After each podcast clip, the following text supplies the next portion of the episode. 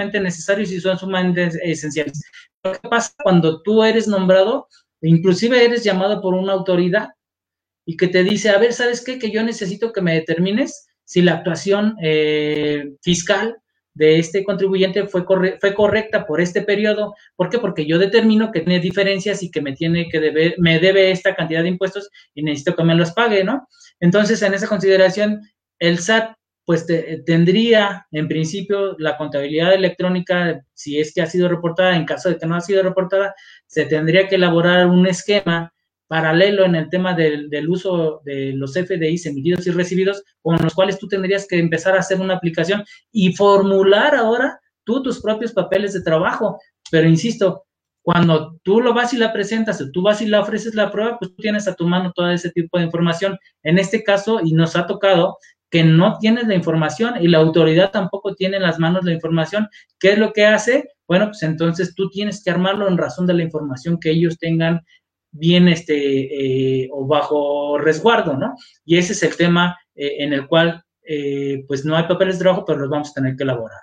Sí, es de suma importancia que en casos de negocios hasta con las derivadas de impuestos es una auditoría precisamente y es efectivamente esa es una, una manifestación real.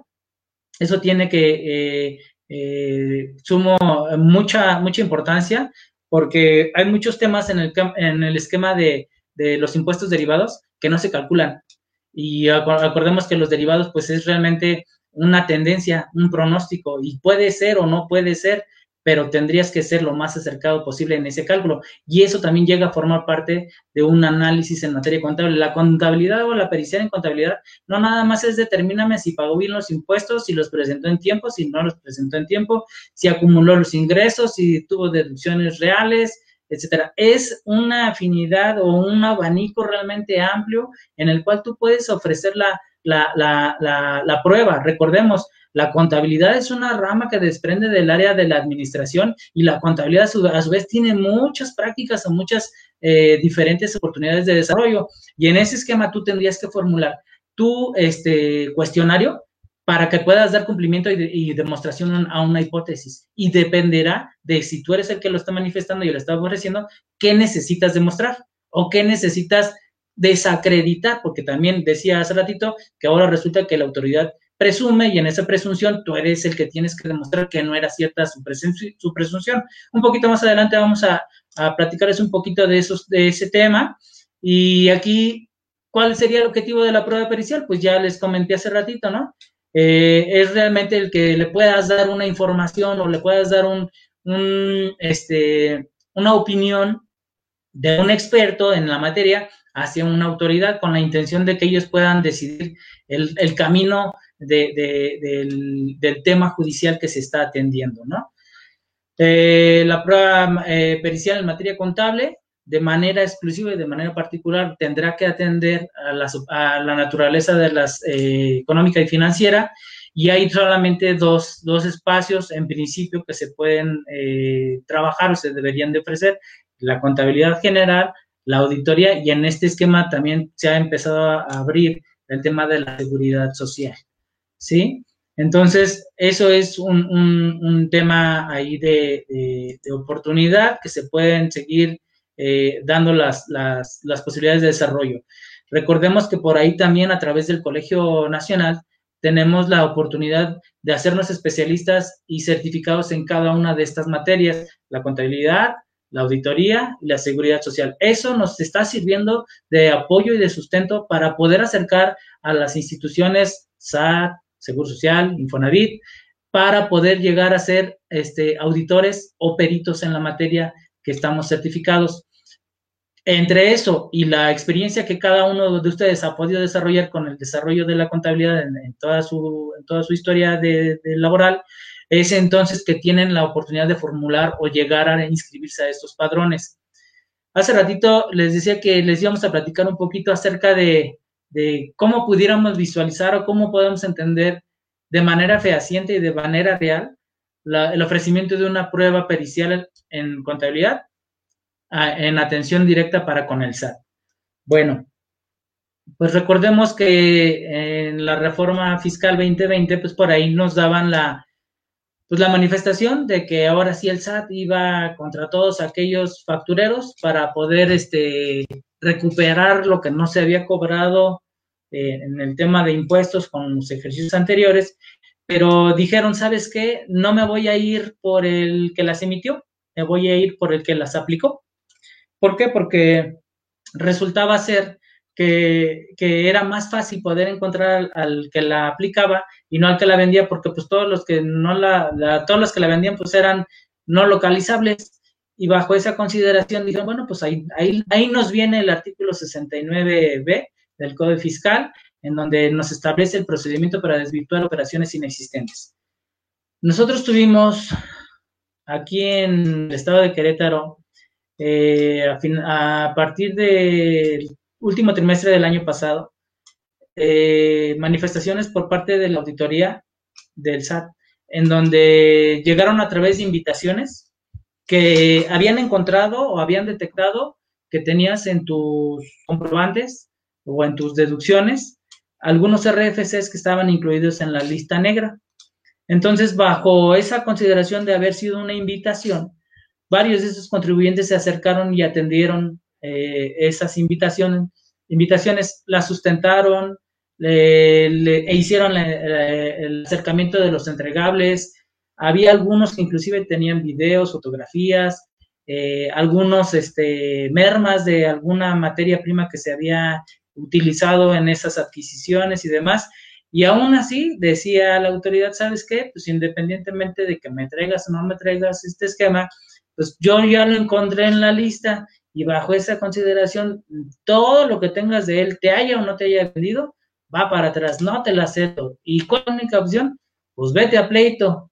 Y vete a pleito, pues ¿qué hace? Pues le incrementa el, costo y, todas las acciones al contribuyente. ¿Por qué? Porque ahora tiene que empezar a, a buscar un, medio de defensa con el cual él pueda sustentar que realmente sus operaciones fueron lícitas, porque resultaba que en unos ejemplos era, eran, eran ejercicios que se habían tenido actividades del 2015, 16, 17 y 18, y donde habían encontrado que el contribuyente había aparecido en la lista en el 18, y entonces se fueron hacia atrás y dijeron, no, pues es que vamos a, todo lo que venga de los ejercicios anteriores con ese mismo proveedor, este, queda igual por fuera. Entonces, eh, yo no sé si era o no era, pero apareció en la lista. Entonces, en este esquema es cuando se, dieron la situación de, que te tenías que defender. ¿Cómo es que consideraba o considera la autoridad de alguna manera el tráfico de, de, los comprobantes fiscales? Aquí no es un pequeño círculo vicioso, en donde te dice, pues en principio, pues se tiene que hacer la colocación en el mercado, luego se tiene que hacer el flujo de efectivo y son completamente rastreables. Este, se comparte igual eh, la, información, se ubica que no tienen la materialidad para poder eh, ejecutar o realizar las actividades que ellos han manifestado haber tenido y de alguna otra forma pues pueden ser no, localizables, ¿no? Entonces, bajo esa consideración es que ellos empezaron a buscar ese, ese acercamiento hacia el contribuyente a través de invitaciones y es en donde pues ya se empiezan a marcar ahora sí las, las diferencias, ¿no? Entre ser un EFO y el EDO, en donde pues ya lo tenemos claro, ¿no? El EFO pues es aquel que lo, que lo, que lo vende o el que lo pone en el mercado y el EDO pues va a ser el que, el que, el que aplica los comprobantes, ¿no? Entonces, ¿Esto con qué finalidad? Pues entendemos que se hace precisamente con la finalidad de causar la famosa erosión fiscal para no contribuir en tiempo y forma conforme a lo que marca eh, eh, eh, los diferentes ordenamientos tributarios. Aquí es donde encontramos una manera muy particular, las posibles actuaciones en materia pericial para atención de manera concreta con el SAT. Aquí tenemos te dice eh, que los FDIs que amparan las operaciones simuladas, primero que nada, estén destinadas a deducir, a acreditar, a compensar, a devolver este, y a establecer pérdidas fiscales. Resultaba que en la gran mayoría de, estos, de estas invitaciones que ya les platico del año pasado, concluían en esto, una pérdida fiscal. Había algunos que inclusive al momento de tener esta pérdida fiscal, tenían la, la, la, el a favor en el tema del, del IVA y todavía se, se, iban con el esquema de la devolución. aquí hay que hacer aclaración y, un paréntesis. Había o existen contribuyentes que sí completamente ellos no sabían de, este, de esta actividad eh, en doble cara de parte de este proveedor, pero había otros que sí sabían completamente que era definido bajo para este esquema eh, el tema de la, de la de la aplicación, ¿no? O sea, que tendría que tener un beneficio económico de corto o de largo plazo y que al final de cuentas era que, pues no pagar impuestos. Y con esto, ahora la actuación pericial te dice, si hace ratito nos comentaba eh, la compañera Carmen, eh, bueno, si yo tengo los papeles de trabajo, yo soy el contribuyente o mi cliente es el contribuyente, que él sí compró, sí adquirió, sí, sí, sí recibió el servicio, todo lo que pueda existir, y resulta que ese proveedor apareció en esas actividades. Entonces, ¿qué tengo que hacer yo? Bueno, pues yo voy a estar de parte, o no voy a estar de parte, pero voy a hacer la formulación de esa prueba pericial en conjunto del abogado para poder establecer la hipótesis con la cual yo voy a cumplirle la oportunidad y darle la herramienta eh, precisa en materia jurídica a ese abogado para que pueda defender a ese contribuyente en donde todos estos FDIs yo le voy a dar el cumplimiento primero que nada de establecer la hipótesis de que sí fueron efectivos, que sí fueron este, pagados y que sí fueron recibidos en tiempo. Y que con eso existen todo esto. Ahora tendríamos que esta prueba pericial va a ser el sustento de nuevas pruebas periciales o de nuevas pruebas en materia jurídica, como por ejemplo la, los comprobantes de los pagos, las emisiones de las facturas, si tienen bitácoras de inventarios en donde se recibieron, se procesaron y, salieron para venta, si hubo, si hubo mermas, etcétera, etcétera. En el caso de los servicios, que hubiera dejado documentado si fue mercadotecnia, que era lo más común que se daba, que había, era en espacios publicitarios, que tenían los, los, los tiempos en, en, los periódicos, en, la, en los radios, en la televisión, etcétera, y que con todo eso se daba el cumplimiento o se daba la, la demostración para poder desacreditar la actividad o la duda o la sospecha de la autoridad. ¿Sí? Este, de ahí retomando el tema del artículo 69b del mismo código, en donde el párrafo primero nos establece eh, que, los, que cuando el SAT detecte, y aquí nos, nos dice que el contribuyente ha estado emitiendo CFDI sin, encontrar, sin contar con activos, personal, infraestructura o capacidad material eh, que sea no localizable, localizado, perdón, y que dentro de esta infraestructura, capacidad material que ya fuera directa o indirecta, no contara con todo eso y aún así está emitiendo facturas, entonces se presumirá la inexistencia de las operaciones. Y aquí es un tema bien común.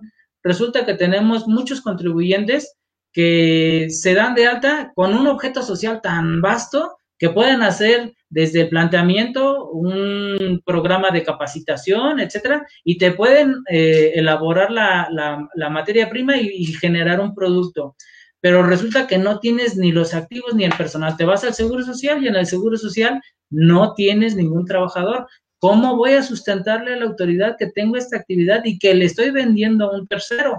Entonces, eh, en esta consideración fue que eh, es como el SAT ha llevado a, catalogar a, muchos contribuyentes que están en esta famosa lista de, de la lista negra del 69B y que bajo ese esquema están llevando a considerar que muchas de las actividades de otros contribuyentes que sí obraron de buena fe, este, tuvieron, estuvieron haciendo eh, eh, simulación de operaciones, ¿no? Y entonces en este esquema es en donde tendríamos que, bueno, nos dejaron la tarea y la obligación corresponsables para con el SAT de pídele su opinión de cumplimiento, su cédula de identificación fiscal, que, que todo esté al día, verifica sus espacios, si tiene trabajadores, seguro social, eh, si tiene las instalaciones, maquinaria, etcétera.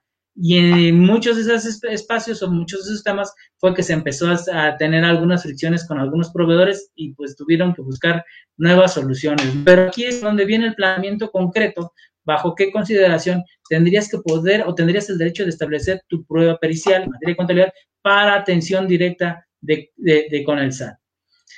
Como conclusiones, aquí yo les puedo eh, referir, en principio, eh, pues ya les había platicado que en junio del 2000, eh, aquí es 2018, este, eh, hay una actualización en, el sistema penal acusatorio, entonces aquí tenemos una, modificación importante y tenemos que dar una, una actuación al contador no únicamente se va a cumplir, se va a limitar a hacer la entrega del dictamen, sino que tiene inclusive ahora eh, la corresponsabilidad de ir a hacer tu manifestación y aquí es en donde viene el tema realmente responsable, porque te, puede, te pueden llegar a decir que en caso de encontrar alguna diferencia o que, encuentren que estás eh, falseando información o una declaración en contra, hacia una autoridad, pues de ser eh, un, un, testigo puede ser pasado al área de los imputados, ¿no? Porque estás falseando información.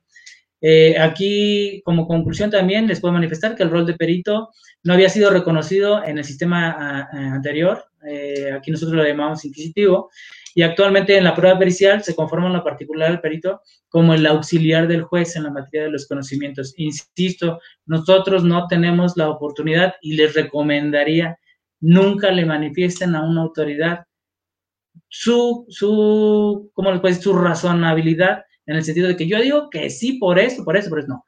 Las conclusiones de mi trabajo me establecen que no se condujo bajo este criterio, que no atendió este criterio, que sí se atendió este, pero no dejó abierto este otro, que no te dio cumplimiento en este, tal, para que el que pueda y el que tiene el derecho de juzgar sea el juez, no absorbamos o no pretendamos quitarles ese, ese, ese, esa obligación, esa, ese, ese eh, responsabilidad que ellos tienen. Dice, ¿un juicio cuánto tiempo eh, se puede llevar si la autoridad se niega a aceptar que es válido lo que eh, le presentas con tal de querer cobrar? Bueno, aquí en este esquema sí tendríamos que solicitar el esquema o el apoyo de un, abogado para que nos pueda establecer cuáles son los, los plazos. Yo te puedo referir que a mí me ha tocado estar en expediente tengo tres años y el expediente sigue caminando. ¿Por qué? Porque eh, aún y cuando se hayan cerrado la etapa de pruebas, eh, siguen atendiendo otro tipo de, temas, eh, sobre todo dependiendo del área en la cual lo estás manifestando. insisto, mercantil, civil, familiar, penal, fiscal, este, laboral, depende del área o del área del derecho, es en donde cada uno de ellos nos va a marcar las posibles, este, los plazos que, tiene la autoridad para poderlo este, realizar, ¿no? Eh, otra de las eh, conclusiones que yo les quiero participar aquí es este, las tres etapas que tiene un, una pericial. En principio es la etapa de investigación y esta se